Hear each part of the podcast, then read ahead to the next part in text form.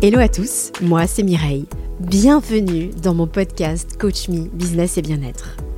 Je vous donne rendez-vous ici pour parler entrepreneuriat, astuces bien-être et parcours de vie. Seul ou accompagné de mes invités, je suis hyper enthousiaste à l'idée de partager ces moments avec vous.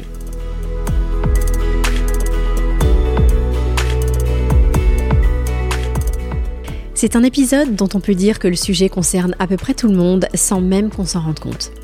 Mon invité du jour est Agnès Secarelli, professeure associée à ICN Business School, chercheur en ressources humaines et en comportements organisationnels. Aujourd'hui, on va parler dress code, son influence et son impact en milieu professionnel.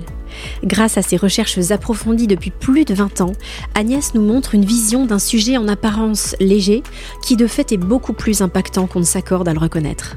Qui peut dire qu'il choisit ses vêtements le matin les yeux bandés, irait à l'aise en tongs au travail ou en pantoufles à l'école? Sur quoi se basent nos choix Selon quels critères objectifs ou intuitifs? Quelles sont les incidences sur les autres, qu'on le veuille ou non? Elle nous raconte les enjeux sociétaux du dress code, ses enquêtes sur le terrain en milieu professionnel, mais aussi de façon touchante le courage qu'il lui a fallu à assumer ses recherches sur cette thématique face aux critiques. Je vous invite à écouter cet épisode pour découvrir une vision du dress code initiée de la recherche. Accueillons tout de suite ensemble Agnès Secarelli.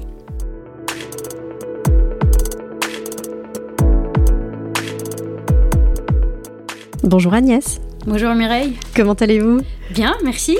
Ah, écoutez, je suis très très heureuse de vous accueillir euh, dans mon podcast et d'ailleurs euh, c'est une situation que j'étais très loin d'imaginer il y a 5 ans, le 23 novembre 2018, quand vous étiez ma directrice de mémoire du programme de coaching à ICN Business School. Donc euh, je vous remercie bien sincèrement d'avoir accepté mon invitation. C'est avec plaisir et je me souviens très bien de vous comme euh, étudiante, impliquée, euh, qui avec euh, une agilité intellectuelle et très motivée par rapport à son sujet. Oh bah écoutez, Donc voilà le souvenir qui me reste de vous. C'est gentil, je vous remercie.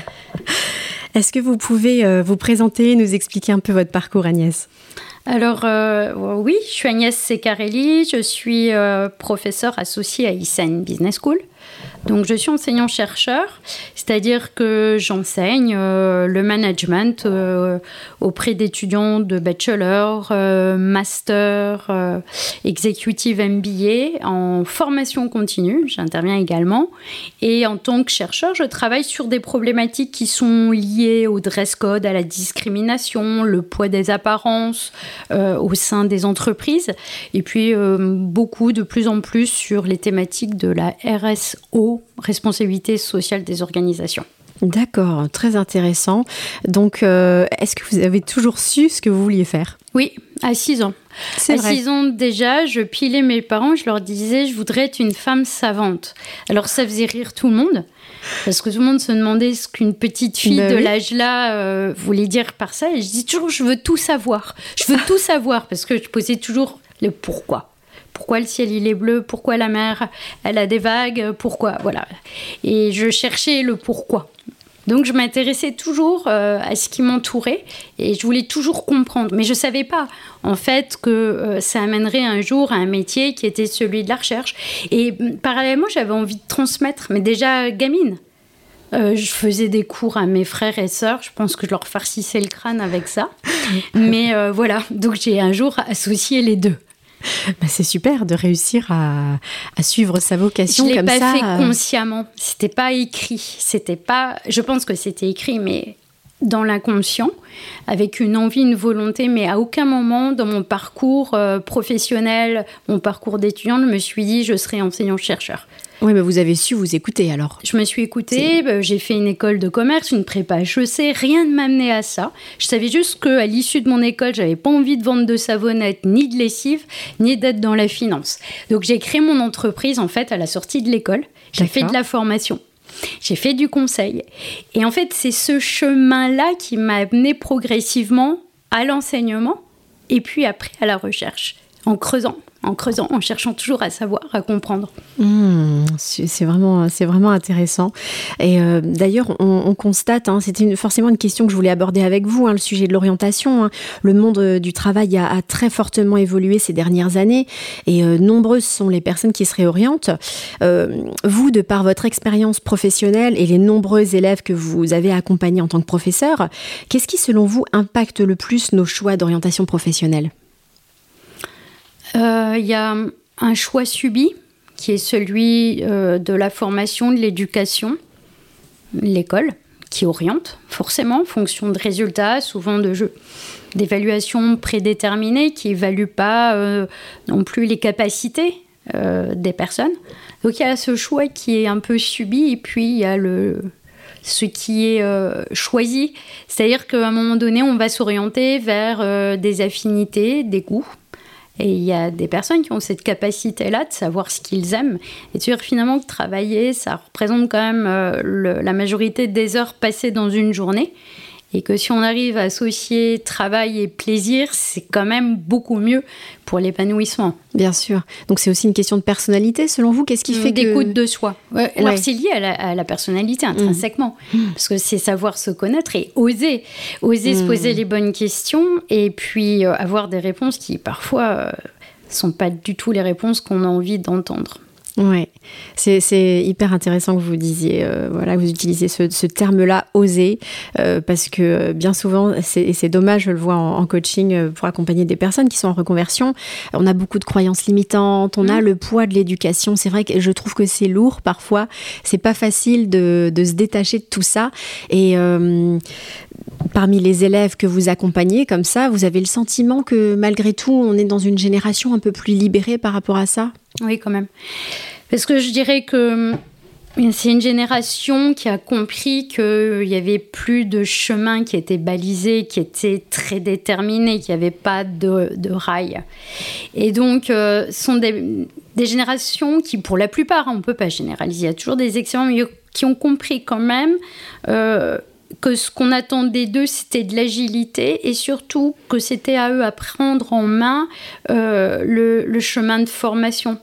Euh, leur expérience professionnelle devait alimenter en fait quelque chose qui allait les construire. Et il y a derrière ça une prise de conscience euh, qui est une forme de prise de risque en fait.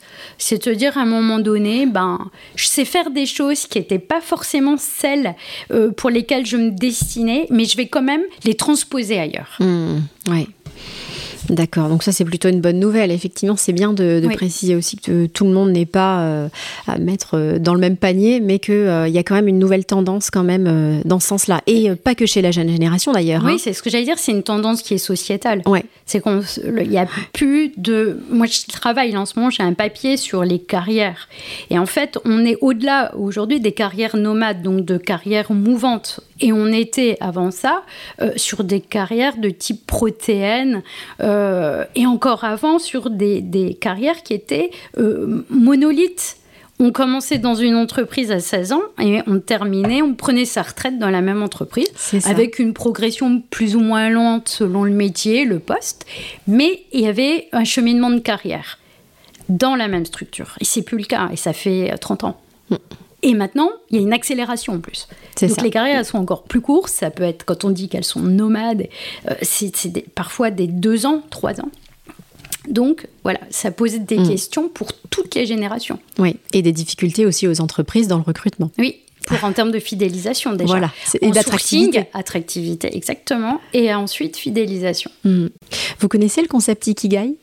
Non. Non? D'accord, bon, c'est pas grave, je l'enlèverai. J'aurais dû vous en parler avant, mais c'est pas grave. Alors, vous êtes également euh, chercheuse.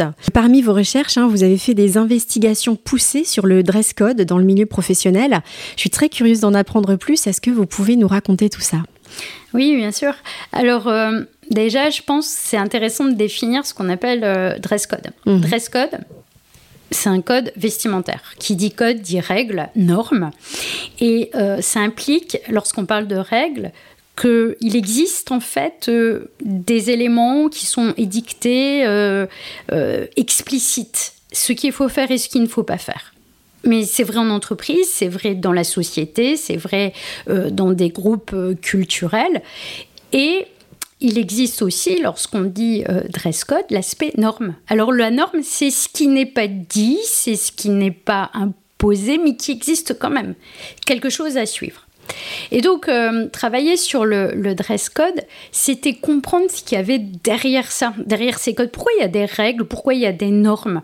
Et qu'est-ce qui se passe quand on les suit? Qu'est-ce qui se passe si on ne les suit pas? Euh, Est-ce que euh, les personnes qui construisent ces codes, les sociétés, ont conscience de l'impact de ces codes? Est-ce que c'est voulu? Est-ce que c'est inconscient? Et en fait, c'était toutes ces questions-là. Parce qu'en fait, euh, parler de dress code, ça revient à parler de vêtements, de vêtures, euh, tout ce qui englobe les accessoires. Et puis, ben, ça renvoie à quelque chose de futile et d'évident. Beaucoup de gens se disent, dress code, ok, fois qu'on a dit ça, il n'y a pas grand-chose à dire. Ben, moi, c'est ce qui m'a intriguée. Et je me suis dit, au-delà des apparences, ouais. qu'est-ce qu'il y a?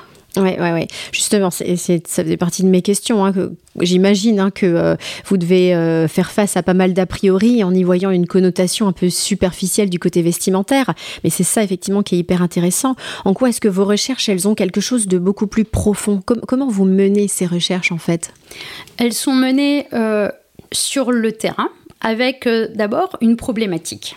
Par exemple, j'avais une problématique il y a de cela des années qui était est-ce que quelqu'un qui ne respecte pas les codes vestimentaires, qui va postuler dans une entreprise, sera recruté ou éliminé encore faut-il les connaître, les codes vestimentaires. Quand vous dites les codes, c'est-à-dire C'est une conséquence. Mais de dire, par exemple, je suis un candidat, je vais dans la banque, hmm.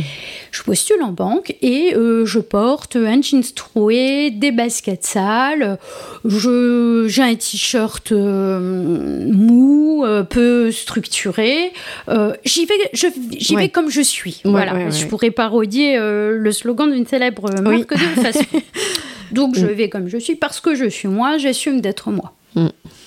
Et je me suis dit, mais qu'est-ce qui se passe? Comment un recruteur, il va lui recevoir à la fois ce candidat et puis le message que véhicule le candidat? D'abord, est-ce qu'il va recevoir un message? Peut-être que le recruteur, il se dit, on va aller au-delà de ça, on va aller sur la compétence. Été sur le terrain, j'ai interviewé des dizaines, des dizaines de recruteurs sur la base d'entretiens euh, qualitatifs ouverts. C'est-à-dire en fait que je n'intervenais quasiment jamais. Je posais la question du recruteur, mmh. quels sont pour vous les critères d'un bon candidat Et j'enregistrais. Et ça passait, euh, il se passait une demi-heure, une heure. Et à un moment donné, quand le recruteur abordait l'apparence, parce que ça venait systématiquement, je présentais des clichés de candidats avec différentes tenues, de la plus formelle à la plus décontractée. Donc le fameux jeans troué, basket, t-shirt, les visages étaient brouillés. Donc on avait vraiment essayé d'identifier ce qui relevait du vêtement. Et là, immédiatement, il y avait des tonnes d'éléments qui étaient exprimés. Bah, celui-là, je ne le prendrai pas. Euh, vous avez vu, il n'a rien compris au métier, il n'a pas compris la culture de l'entreprise. C'est pas du tout ce que nous attendons. Et le client, mettez-vous à la place du client. Et là, je fais quelque chose de très simplifié. Mais il y avait un corpus avec des témoignages d'une richesse. Et je me suis dit, là, tu as le fil d'Ariane, tu as la pelote de laine, tu vas tirer dessus et tu vas pouvoir prouver ce que l'on pouvait déjà imaginer, mmh. à savoir, on n'est pas dans le code, on a donc peu de chances d'intégrer une structure qui est plus ou moins codifiée. Donc plus on est proche des codes, plus on est acculturé à l'organisation, plus on a de chances de passer. Et je me suis dit, ça va être génial parce que du coup, tu vas t'en servir pour euh, les entreprises, pour les recruteurs, en leur disant attention, c'est aussi en fait une forme de stigmate que d'évaluer là-dessus. Ça peut provoquer des risques de discrimination. Vous pouvez passer à mhm. côté de la perle rare. En même temps, la perle rare peut quand même comprendre qu'il y a des codes, mais à, nuançons, à nuancer et nuançons quand même. Et puis, ça m'a permis ben, de transmettre à mes étudiants ce message-là en fait, de dire soyez éveillés par rapport aux vêtements. Oui, vous êtes libre. Pour autant, il existe des limites. Mhm. Et ces limites, on peut euh, les envisager selon les secteurs d'activité, les métiers et autres. Et plus vous collez en fait euh, au système, et plus vous allez en fait avoir un jugement qui vous sera porté favorable. Pourquoi? Parce qu'on n'a pas de temps en fait. Un entretien, c'est moins d'une heure. Mhm, on n'a pas le temps. On n'a pas le temps de prouver qui on est. au-delà des apparences. Ça n'a pas le temps de démontrer ce que l'on vaut. Ouais. ouais, ouais. On parlait justement des a priori, mais en fait, ce serait d'être dans le déni que de dire que ça n'a aucun impact ou de penser que. Oui, de la naïveté. Oui, de la naïveté. C'est une forme de naïveté. Ouais, ouais. Touchante. Touchante. Mais... Mm. Et comme quoi, c'est loin d'être anodin de par euh, les résultats de votre expérience. Euh, euh, à quand un livre sur le sujet? Je, vous, je ne vous cache pas que donc ce livre, il est en, projet. J'ai tout. J'ai mon plan, j'ai les sous-parties. Mm, c'est une excellente idée. Alors, je cherche une maison d'édition, mais en fait, je ne la cherche pas parce que pour le moment, ce ce travail de fond euh, va me prendre un temps considérable que je ne peux pas consacrer uniquement à la rédaction du livre, puisque j'ai la recherche qui prend énormément de temps, les cours, mais je n'exclus pas euh, de finaliser cette rédaction dans les une à deux années, sachant que euh, j'ai le titre et tout. Donc en fait, comme il est prêt dans ma tête, je sais qu'il va être très simple à accoucher. oui, hmm, oui, le, le, le, projet Je ne dis pas que ce sera facile à, à, mettre en œuvre, mais il existe quasiment hmm. déjà.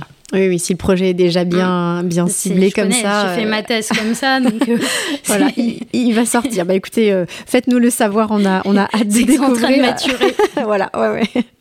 il y a déjà une vision là par rapport à ça.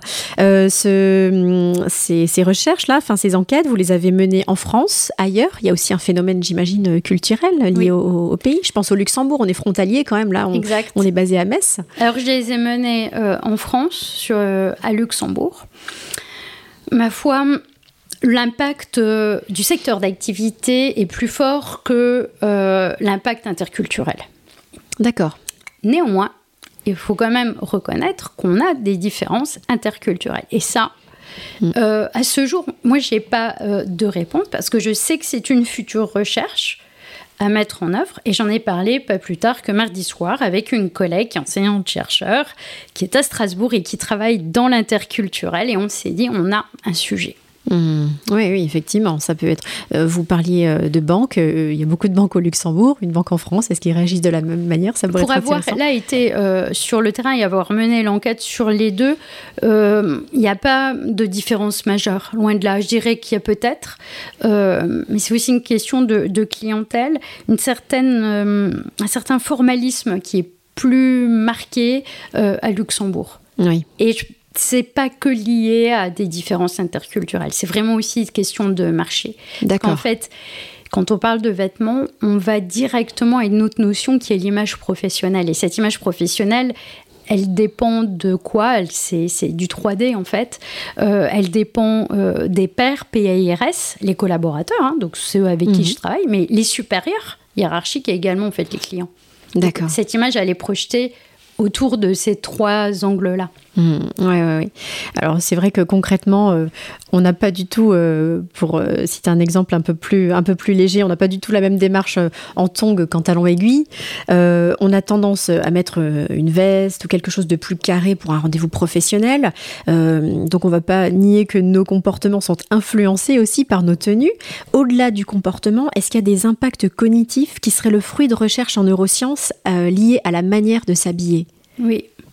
Oui, oui, les neurosciences, elles ont démontré qu'il y avait un effet euh, qu'on appelle l'enclosed cognition, qui fait référence à euh, euh, la façon dont on se ressent soi-même en fonction du vêtement. Et ce ressenti-là, eh ben, il est impacté par notre tenue vestimentaire. Autrement dit, si on a une tenue vestimentaire un peu détendue, décontractée, ça favoriserait euh, la créativité, mhm. ça favoriserait euh, un cheminement mental qui serait euh, pas forcément celui de, la structure, mais plutôt euh, euh, de la fusion d'idées, d'approches disruptives dans le raisonnement, alors que des tenues très formelles amèneraient à être euh, plus rigoureux, à avoir une démarche assez structurée, carrée. Après, bien sûr, c'est à mettre en lumière avec les traits de personnalité, les compétences des individus, mais soi-même, si on s'intéresse à ça, on ressent la différence. Oui. Quand on est en tenue très décontractée, une tenue euh, de sport, il est vrai qu'on n'est pas même, dans le même état d'esprit que euh, si on endosse euh, un tailleur pantalon, tailleur jupe avec des talons. Non seulement on n'est pas dans le même état d'esprit, mais on n'est pas prêt à, à réagir de la même façon. Et on sait que le vêtement, il peut même contraindre le corps. Et il est même destiné à ça. D'une certaine manière, la tenue du bourgeois, la veste, la cravate, c'était fait pour contenir le corps, le maintenir, le tenir droit. Derrière ça, il y a une notion de moralité, la droiture, avec une moralité que le corps doit exprimer. On n'est pas vachi, on n'est pas mou. Il y a une énergie. Donc en fait, on sait que le vêtement, il nous oblige ou pas à se tenir d'une certaine manière, à marcher d'une certaine manière. Et est-ce que ça va dans les deux sens? C'est-à-dire que, par exemple, euh, je suis joviale, je suis très, euh, je suis dans un bon mood, je vais peut-être mettre euh, du jaune, du rose, des couleurs peut-être un peu, un peu, un peu peps ou, plutôt claires. et dans le, dans, le, dans, le, sens inverse, si je mets ce type de vêtements, est-ce que ça va influencer aussi mon, mon humeur? Oui, c'est démontré qu'il y a un impact sur l'humeur et entre l'humeur et la couleur. C'est-à-dire que, effectivement, les couleurs, des couleurs vives, vont donner un côté plus énergisant. Donc ça peut aider à se sentir mieux. Mais euh, c'est aussi un reflet de son ressenti du jour. Donc parfois, si on est d'humeur maussade, eh ben, on aura plus naturellement tendance à opter pour des, des couleurs sombres. Donc on peut jouer là-dessus, mais on peut jouer là-dessus aussi en termes de impression management, c'est-à-dire de gestion des impressions. C'est-à-dire qu'on peut donner mmh. l'image de quelqu'un à la fois dynamique ou enjoué ou euh, euh, à contrario très moderne, très sobre, en utilisant les couleurs. Et je veux dire, c'est pas le, hasard si Steve Jobs avait son col roulé euh, noir, si on a des leaders, des artistes qui sont habillés de noir de pied en cap. Il y a derrière cette couleur-là l'impression que je génère euh, de modernité, de sobriété, mais aussi d'autorité. Oui, d'accord, d'accord. Et les matières aussi? Moi, je sais, alors, plus les années passent, plus je suis sensible aux matières je sais pas pourquoi il y a peut-être une notion de, confort et, et aussi envie d'allier les deux. C'est-à-dire que on peut aussi faire le choix du, confort par des, je sais pas, un chemisier en soie par exemple, euh, qui est très agréable à porter et à la fois euh, chercher à avoir ce côté euh, un peu chic malgré le confort. Vous voyez ce que je veux dire? Je sais pas si je suis claire. C'est limpide. Alors en fait, les matières, elles ont deux effets. Elles ont l'effet visuel qui est le reflet plus ou moins fort des lumières, selon que la matière euh, renvoie à un matériau mat ou brillant. Mhm. Donc on a aussi cet effet-là, c'est-à-dire qu'on peut avoir une couleur très vive sur un support matière qui est mat, euh, ça va enlever de la luminosité. Donc on a cet effet-là déjà avec la, matière, et puis il y a le ressenti de la matière. Le ressenti, vous avez parlé de la soie, bah, la soie ça, euh, ça a un effet sensoriel de seconde peau. Et en fait, euh, il est vrai que dans les matières aujourd'hui considérées comme modernes, on va vers euh, des, matières basées sur des matériaux qui laissent de l'espace au mouvement et au corps. Et c'est ce qui est recherché. Et on le voit même dans les sneakers, en fait, les baskets. Ce qui est euh, recherché, c'est de donner une impression de liberté au corps, de respiration. C'est-à-dire qu'on ne devrait même pas sentir la matière. Hmm. En plus d'être éco-responsable, ça, ça devient un critère également. Et, euh, c'est lié en fait, on peut très bien associer les deux. Hmm. Et d'ailleurs, vous parliez des sneakers, euh, c'est pareil, les dernières années, on a observé un, engouement pour les sneakers qu'on associe maintenant à un costume, chose qu'on se serait jamais permis il y a mm. quelques années, ou alors des, femmes un peu plus âgées qui vont se mettre en, basket, on, on les aurait peut-être pas vues il y, a, il y a 20 ans ou 30 ans euh, vêtues de cette manière. Mm. C'est euh, Mais au-delà d'une tendance qui peut être perçue comme une simple mode, on peut s'interroger au niveau sociétal sur ce que ça veut dire. En fait, on est dans un monde où les mm. choses vont vite, le mouvement on doit aller plus vite, on doit être agile. Mm. Euh, on est pris dans une sorte de course. Et en fait, quoi de plus adapté qu'une paire de euh, sneakers aux pieds pour pouvoir faire les choses vite Et euh, il y a même eu un mouvement contre les talons les talons hauts qui étaient imposés, qui sont imposés dans certains pays, dans certaines structures, dans certaines entreprises, euh, avec même des mesures précises, un talon de plus de 5, de 5 cm. Et euh, ça a eu, euh, ça, a créé des remous avec un mouvement, hein. par exemple, c'était le mouvement couteau au, Japon avec le jeu de mots Kutu, qui veut dire contre le talon. Euh, qui a été ensuite globalisé, internationalisé, où les femmes se sont opposées à ce talon en disant mais nous, on est contraintes dans nos mouvements, on est ralentis dans le move et le mouvement de l'entreprise. Mmh. Laissez-nous, laissez-nous être, laissez-nous faire au lieu d'être que dans le paraître. Oui, ouais, tout à fait. Alors vous parliez justement de l'influence sociétale. Est-ce que si on pousse les choses encore plus loin, il y a des mouvements qu'on pourrait anticiper même euh, de par l'analyse euh, ou de par les tendances qu'on peut observer, qui peuvent paraître comme étant simplement des tendances de mode? Et si on, va, on creuse un petit peu plus, est-ce qu'il euh, il y a des, des, des, mouvements comme ça sociétaux qu'on pourrait anticiper? C'est certain. Alors moi, je vais vous faire un aveu. Euh, je suis pas prospectiviste, donc je travaille pas dans un cabinet de tendance. Alors je n'arrive pas euh, à me placer sous l'égide un peu Madame Irma de, projection. En revanche, je peux très bien vous expliquer euh, a posteriori le pourquoi du comment. C'est déjà très bien. Par exemple, euh, on a vu à un moment donné, ça date, hein, mais quand même dans les années 90 avec la, la guerre du Golfe et autres un vêtement nouveau dans le vestiaire féminin qui était le treillis. Ça n'avait mmh. jamais été euh, jusque-là et c'est euh, une rupture. Il y a eu la mini-jupe il y a des années avant, qui était un, quelque chose qui rompait avec des habitudes vestimentaires, et arrive le, le, le treillis. Mhm. Tout le monde se dit, mais euh, euh, comment c'est possible d'habiller une femme avec un treillis tout en étant féminine Et en fait, ça reflétait une démarche un peu martiale que la société vivait. Et ces analyses-là, on peut les, les, mener sans euh, chercher euh, midi à 14h, parce que ça reflète, les couleurs, elles reflètent aussi en fonction des tendances des événements euh, sociétaux. Et mm, là, on, le voit par exemple, il y a mm, des, créateurs qui incluent dans leur collection, je parle de Balmain qui euh, est très suivi, euh, a inclus dans sa dernière collection, dernier défilé, beaucoup de paillettes, de lumière. Et en fait, Olivier Roustin, qui représente la marque, est le designer, explique qu'il dit dans ce monde morose, je voulais mettre de la lumière. Je voulais qu'on repense un peu à l'effet licorne, féerique, qu'on ait à nouveau le droit de rêver, parce que la mode, c'est aussi ça. Alors, c'est un peu comme ça, simplifié, mais ça dit des choses. Ça dit des choses. Mais le a posteriori, il paraît beaucoup plus évident. Oui, ouais, tout à fait. Ça me fait penser d'ailleurs au, chapeau de Bono. Hein. c'est un outil euh, qu'on utilise en coaching et dont je me sers en coaching d'équipe et en formation, euh, qui a été euh, amené par le psychologue maltais Édouard de Bono et qui a séquencé la pensée en les représentant par différentes couleurs, six couleurs précisément.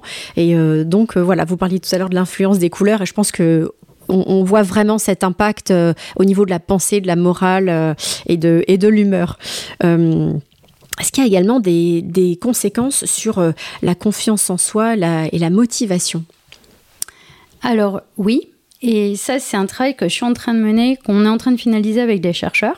Et on a démontré qu'il y a un lien direct entre la tenue vestimentaire et ce qu'on appelle l'identité professionnelle, c'est-à-dire la représentation de son métier sur la base de compétences, de codes existants, de comportements, et que le vêtement pour des jeunes entrants, parce qu'on est sur un profil étudié qui est de jeunes entrants, le vêtement aide à favoriser la confiance en soi. Parce qu'on ressemble en fait à ses pairs, aux autres collaborateurs, en endossant l'habit du métier, en fait, on devient mmh. le professionnel.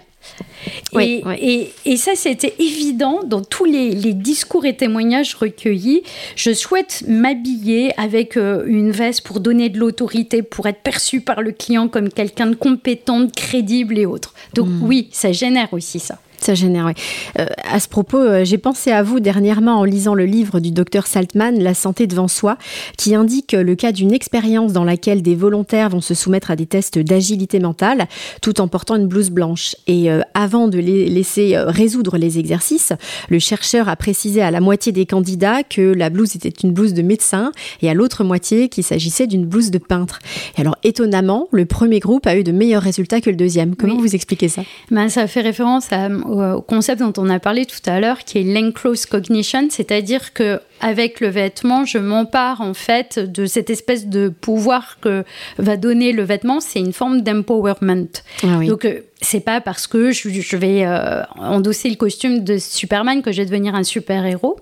N'empêche que ça va quand même me mettre dans un état d'esprit qui est celui en adéquation euh, avec le vêtement que je porte. Donc la blouse euh, de scientifique blanche, bah, c'est celle euh, un peu plus de l'image, de l'intellectuel. Donc mon test de QI, bah, je vais être plus performant. On me dit c'est un peintre, peintre en bâtiment, c'est plus un travail manuel, mais je vais moins mobiliser, sans doute en tout cas, tout, tout mon registre cérébral, à tort d'ailleurs. Oui, bien sûr, bien sûr. Il ne s'agit absolument pas de, de faire la moindre discrimination en citant cet exemple. C'est vraiment l'influence qu'on a, mais par rapport à quoi? Des représentations euh, collectives qui font en fait un lien direct avec les stéréotypes. Hein. Hmm. Là-dessus, euh, j'ai travaillé aussi sur cette dimension stéréotypique et, le vêtement.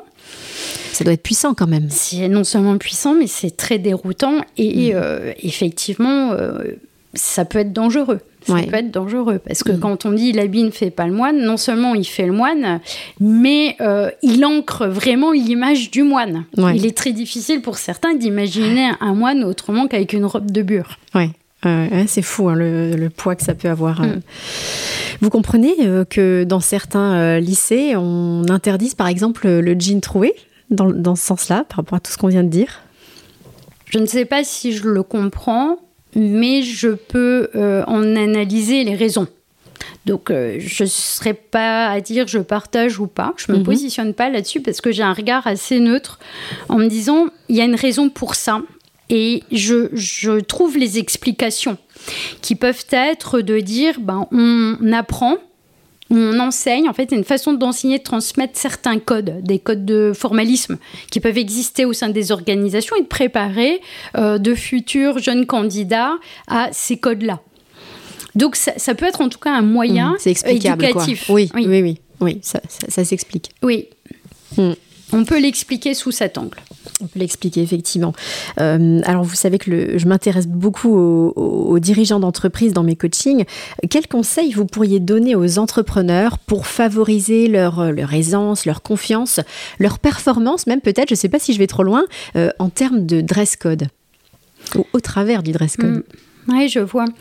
Moi, j'avais envie de dire comme ça très spontanément que l'idéal, ce serait que leur dress code soit en lien avec l'activité euh, dans laquelle ils évoluent, en lien avec l'activité en fait euh, dans laquelle ils sont entrepreneurs.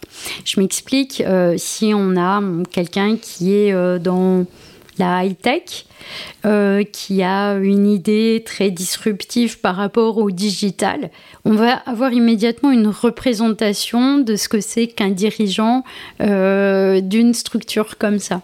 Donc il est forcément en basket, il a un petit côté euh, cool, il peut être en jeans ou du pantalon très coloré, il va être en, en, suite.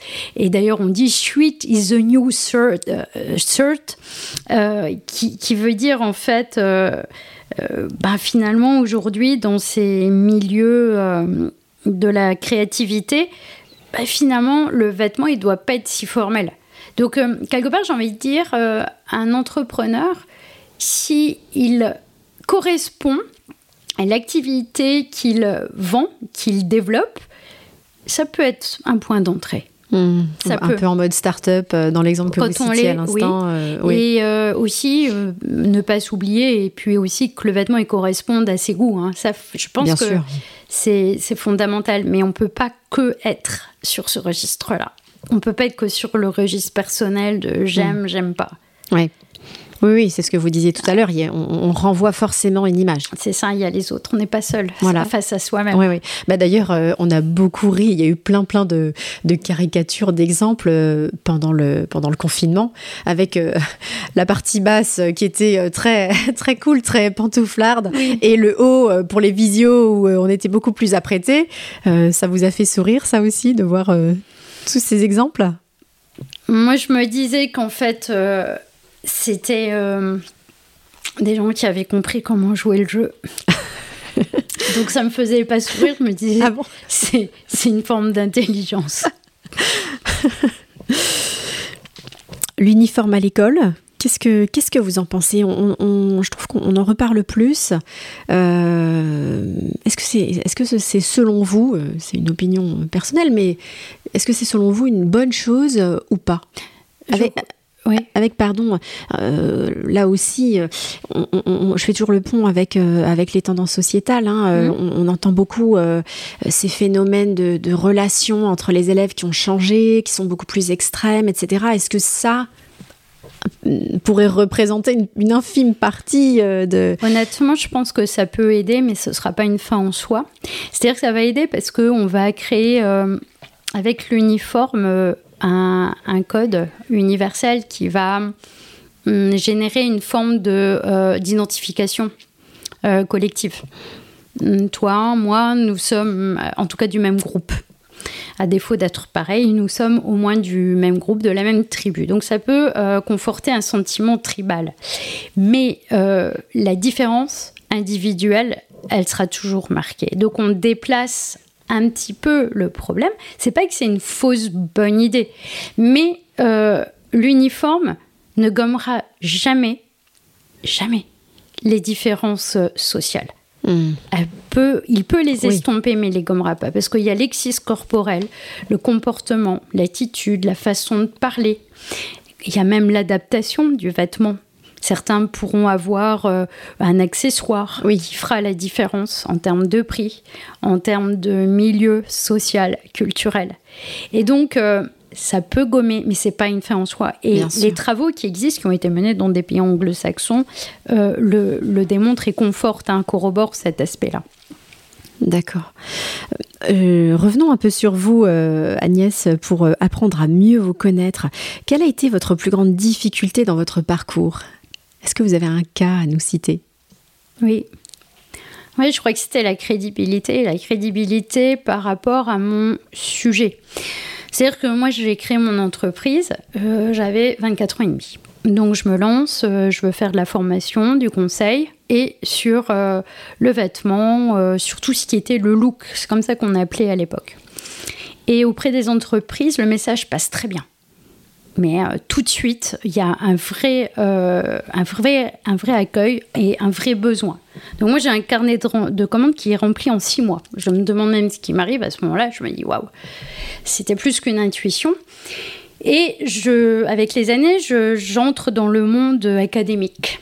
Et bien sûr, je suis toujours sur ces mêmes thématiques qui ont changé, qui, ont, qui se sont développées et sur lesquelles j'apprends, j'apprends.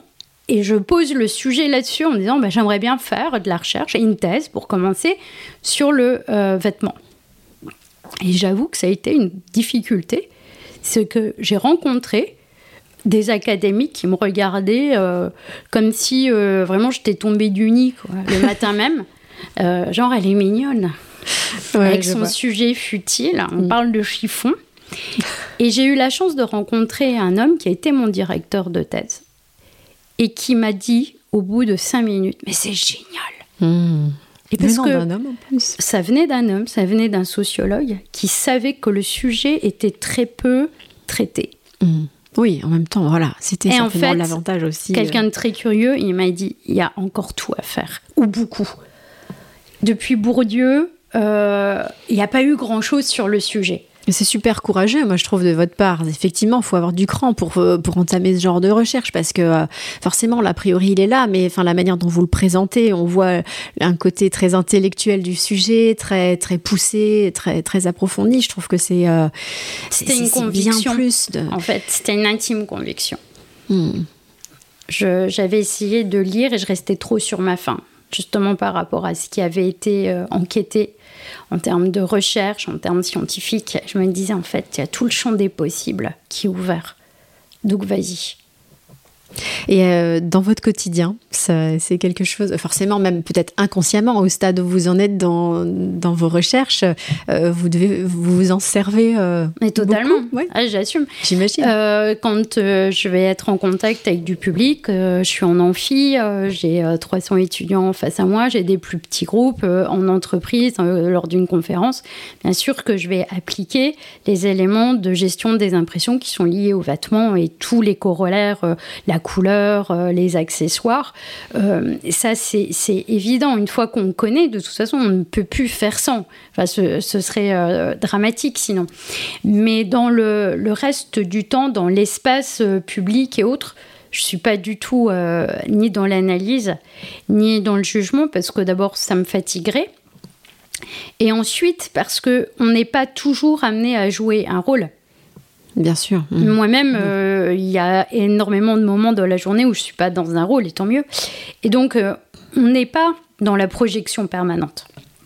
Et tout ce qu'on se dit là n'a d'intérêt que lorsque il y a un enjeu par rapport à, à l'autre, oui, il faut garder son authenticité. Euh, et, Exactement. Quel que soit le, euh, quel que soit le, vêtement choisi, porté, euh, voilà. et être authentique et utiliser des éléments de gestion des impressions ne s'exclut pas forcément.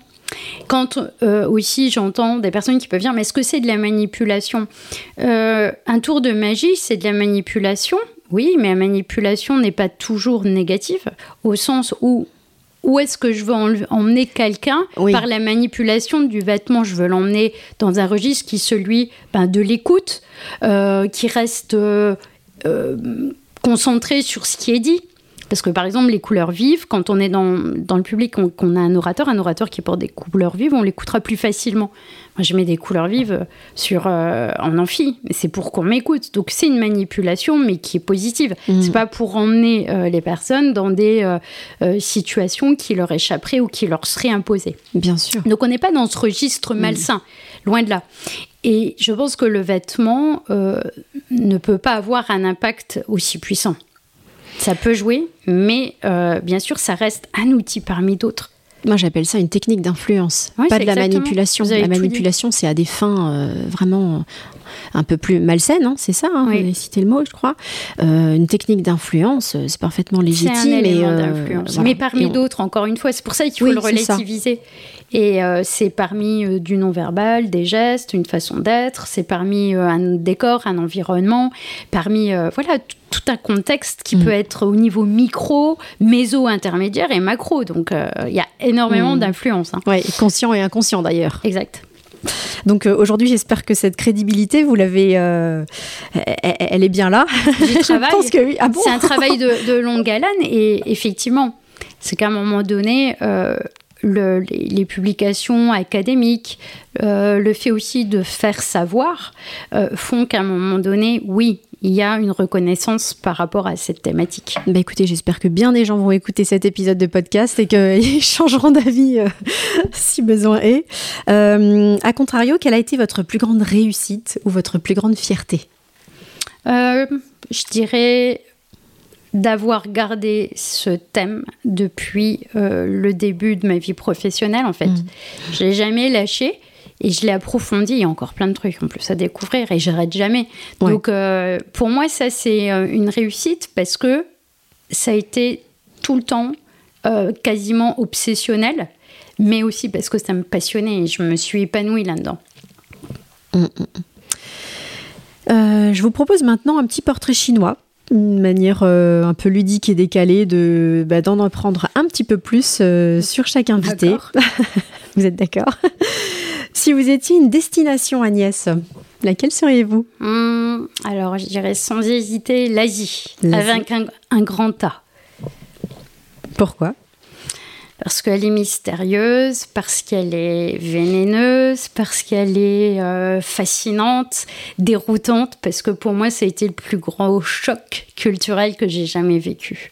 Un pays en particulier. pour ça, j'ai je suis tombée amoureuse de la Chine, en fait. Et ça ne s'explique pas et je ne cherche pas à l'expliquer. oui, il n'y a pas toujours besoin.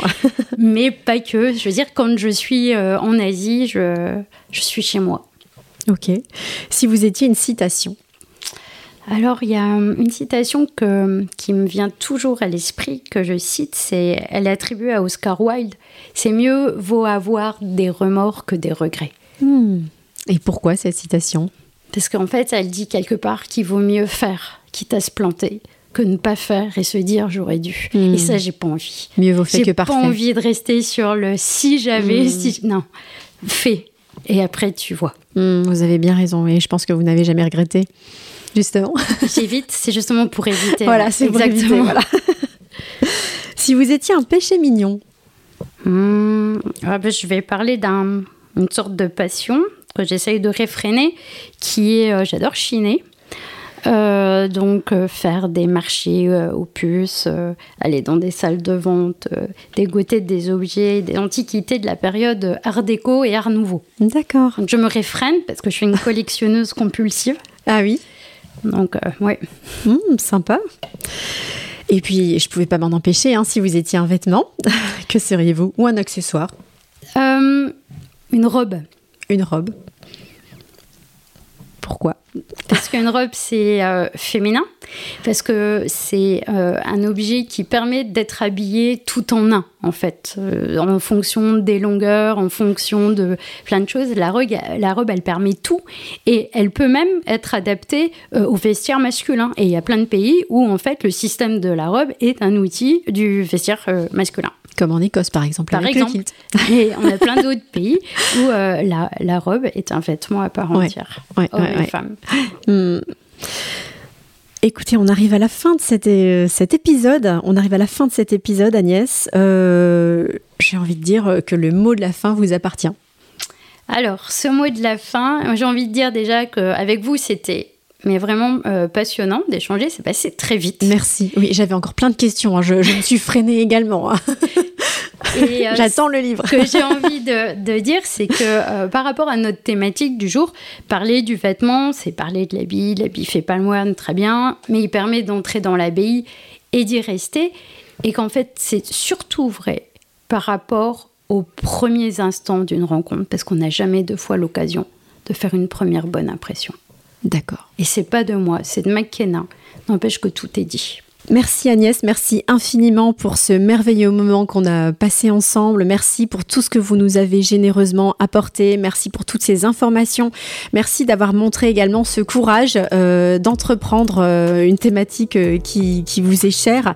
je pense qu'il y a un vrai exemple à donner à, bien des personnes. on a hâte de vous retrouver pour la suite de vos recherches. J'espère bien que vous nous tiendrez au courant. je mettrai en commentaire les endroits où on peut vous retrouver vous joindre. Voilà, je vous souhaite une excellente continuation. Merci à vous Mireille, merci pour tout.